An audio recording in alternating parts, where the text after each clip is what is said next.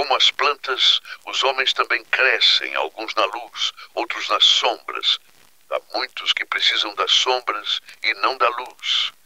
A sombra é um fenômeno psicológico, resultado de todos os nossos pensamentos, desejos, vontades e habilidades que foram reprimidos, foram deixados de lado. Durante a nossa vida, a gente acaba sendo moldado por pessoas à nossa volta. Eles vão impor conceitos daquilo que é certo, daquilo que é errado, daquilo que é agradável, que é desagradável, daquilo que é bom, daquilo que é ruim e acabam nos obrigando a manter apenas aqueles comportamentos tidos como aceitáveis. E aí, a nossa personalidade é moldada, visando nos encaixar dentro desse imenso grupo que a gente chama de mundo. O problema é que não são apenas aqueles nossos impulsos obscuros que são reprimidos pela sociedade, mas estruturas sociais como família, amigos, escola, o trabalho também nos fazem reprimir fragmentos extraordinários e únicos da nossa personalidade, apenas pelo simples fato de não se encaixarem no que é, entre aspas, correto.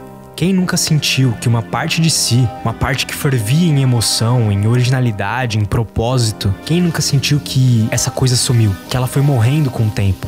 Nós, seres humanos, somos um saco de sangue e ossos, não muito diferente de outros animais. A única coisa que diferencia a gente é a nossa capacidade de buscar atingir um potencial. A gente tem a capacidade de transformar a vida em uma obra, em uma obra-prima.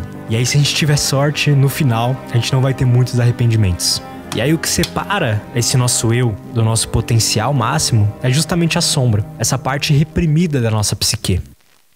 Então a sombra é o lado da nossa personalidade que escondemos do mundo e até de nós mesmos. São aqueles pensamentos, sentimentos, vontades que a gente não quer que ninguém descubra. Porque por mais que a gente deseje alcançar o mais alto grau de evolução, nenhum de nós é tão bom, nem tão elevado quanto gostamos de acreditar. A gente possui impulsos animalescos, vontades de prazer, de poder e outras coisas que contrariam tudo que a sociedade acredita ser o certo. E todos nós temos um lado obscuro, um lado agressivo, um lado cruel, que é capaz de causar grandes danos às outras pessoas. Um lado bem diferente daquela pessoa que a gente acredita ser. A gente sempre quer negar as nossas falhas, as nossas fraquezas, nossos pensamentos. O problema começa a aparecer quando a gente se pergunta, tá, mas para onde essas coisas vão? E daí o psicólogo Carl Jung, o discípulo do Freud, acreditava que eles não desaparecem, mas sim se afundam no inconsciente e se unem ao que ele chamou de sombra impulsos, desejos, emoções e traços de caráter que são incompatíveis com a autoimagem consciente daquela própria pessoa. Aquilo que Jung chamava de persona, que é como se fosse uma máscara que a gente usa no dia a dia para se relacionar com o mundo. Aquela pessoa que a gente mostra para as pessoas. E por conta das regras e valores da cultura que a gente vive, essas questões não conseguem ser aceitas integradas, sendo muitas vezes empurradas para o subconsciente e continuam exercendo uma grande influência na nossa vida. Na maioria dos casos, de uma forma negativa, perturbadora, nos leva a tomar decisões automáticas, a viver no automático, a nem perceber que a gente está se afundando e não entender o porquê que aquilo está acontecendo, sabe? O Jung acreditava que a mente humana ela é composta por vários fragmentos, basicamente pedaços a serem organizados e reintegrados. Sendo a sombra uma das, se não a mais importante, que precisa ser incluída na nossa personalidade. O Jung ele foi um psiquiatra, psicólogo, que desempenhou um papel muito importante no entendimento do ser humano. Não em questões físicas, mas naquilo que a gente chama de essência, de alma, ou como ele chamava, a psique humana. E claro, Jung ele foi discípulo e amigo do Freud, que deu início ali a basicamente toda a área da psicologia, né? As principais colaborações do Jung para a psicologia, para o nosso entendimento, foram coisas como inconsciente coletivo, arquétipos, individuação. Ele acreditava que além do nosso inconsciente pessoal, que seria a mente, onde estão todas as nossas experiências, nossas memórias individuais, existe também um inconsciente coletivo, que é compartilhado por toda a humanidade. E aí esse inconsciente coletivo ele é composto por imagens e símbolos universais, que são os famosos arquétipos, que influenciam aí o comportamento humano e está presente em mitos, em contos de fadas em histórias, nas religiões, em diversas outras áreas da nossa vida. Ele também desenvolveu um conceito chamado individuação, que seria o processo de desenvolvimento pessoal e a busca pela realização do potencial máximo humano, visando alcançar um estado de autenticidade, de totalidade e finalmente ser a pessoa que a gente sempre quis. E aí, baseado nisso, Jung foi explorando os conceitos como persona, que é aquela nossa máscara social que eu falei para vocês, e também, claro, a sombra. Ele iniciou sua carreira como discípulo do Freud, tendo a relação entre eles começado ali no início do século XX. Porém, mesmo com essa relação de crescimento juntos, né, uma amizade que eles tinham, o, o aluno, né, o, o Jung, ele acabou desenvolvendo ideias bem diferentes do seu mentor, e aí a relação foi ficando cada vez mais tensa e a ruptura final aconteceu em 1913 por conta de uma série de eventos, incluindo o livro do Jung chamado Símbolos da Transformação, que acabou aprofundando todas as discordâncias entre eles.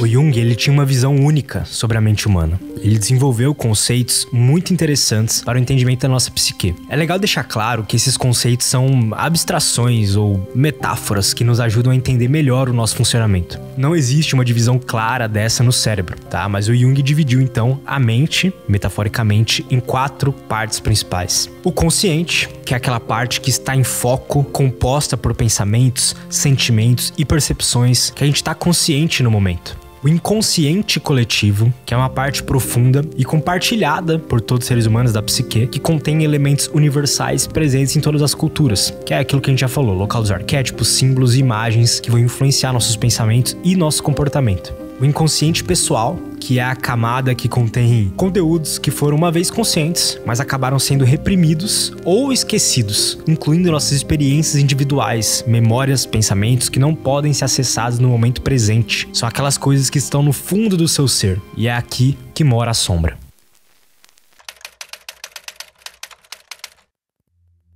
A sombra não é apenas composta por aspectos negativos, e é aqui que as coisas começam a ficar interessantes. A sombra também contém qualidades positivas que foram negligenciadas ou reprimidas. Reconhecer e integrar a sombra no eu não significa abraçar o que é considerado ruim, mas sim abraçar a totalidade, reconhecendo a complexidade e a dualidade que fazem parte da condição humana. A sombra é simplesmente uma representação dos aspectos ocultos e menos conhecidos de nós mesmos. Seja isso uma coisa boa ou ruim. A ideia de explorar a sombra é uma jornada em direção à individuação, um processo em busca de se tornar uma pessoa mais autêntica. A sombra só se torna ruim quando é ignorada. Enquanto a gente não acender a lanterna e investigar o que está acontecendo ali, a gente não vai compreender uma grande parte do nosso eu. E aí teremos aquela sensação horrível de que nem mesmo nós próprios nos entendemos. Quer um exemplo? Uma pessoa que acha que ganhar dinheiro é algo ruim. Que pessoas ruins ganham dinheiro, dinheiro que só é rico quem rouba, quem passa a perna nos outros. E por conta de nunca encarar realmente esse pensamento, a lógica por trás disso, esse medo excessivo de um objeto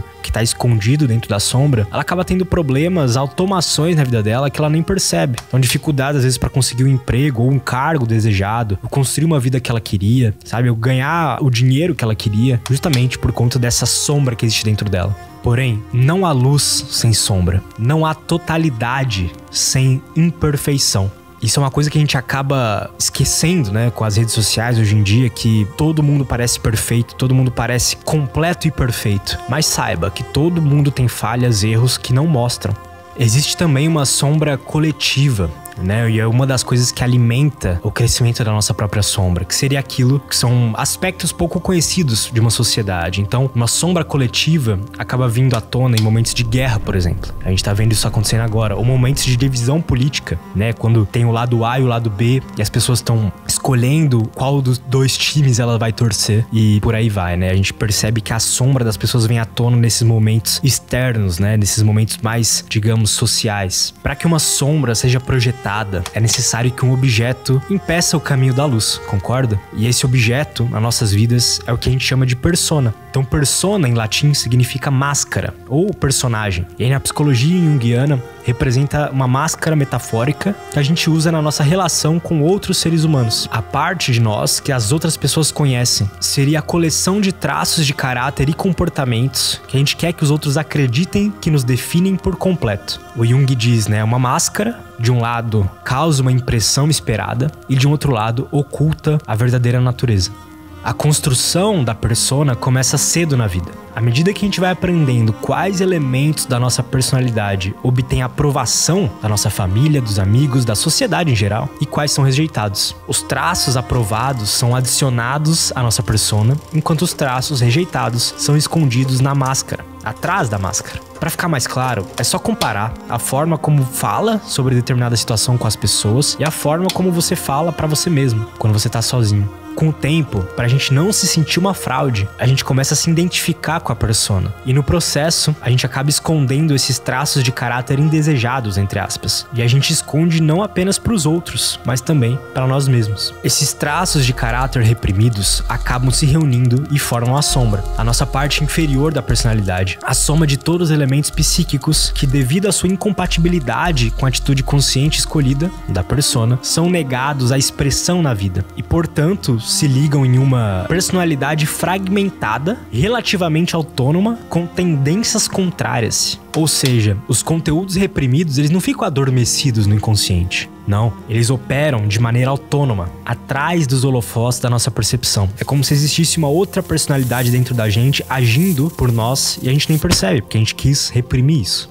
Esses elementos vão assombrando a nossa vida, afetam o nosso humor, nossos comportamentos e criam uma tensão entre a personalidade consciente e a personalidade da sombra. E aí, por exemplo, em momentos de estresse, ou momentos de conflito, ou quando a gente bebe, por exemplo, álcool, a nossa mente é incapaz de manter essas portas do inconsciente fechadas. E aí a sombra se revela, e muitas vezes com muitas consequências. E aí funciona como uma mola, né? Quanto maior a força da repressão, maior a força da expansão. Outra forma que a sombra se manifesta é através da projeção. E isso é bem comum e é bem legal. Quando a gente percebe em outros indivíduos, ou em outros grupos, em outras nações, fraquezas e defeitos que na verdade residem dentro de nós mesmos. Sabe aquele momento que a gente fala, nossa, que atitude escrota do cara, que, sei lá, que cara esquisito. Na verdade, isso é uma projeção daquilo que é fraqueza, ruim dentro de nós mesmos, sabe? A gente atribui ao outro todas as qualidades ruins e inferiores que não gostamos de reconhecer em nós mesmos. E a gente precisa criticar, atacar esse outro. Quando tudo que acontece é que, na verdade, uma, entre aspas, alma inferior percebeu uma igual. Pessoal, ao invés de negar esse lado da sombra, esse lado da nossa personalidade, a gente precisa iluminar. Iluminar ele. Fazer as pazes com a nossa sombra.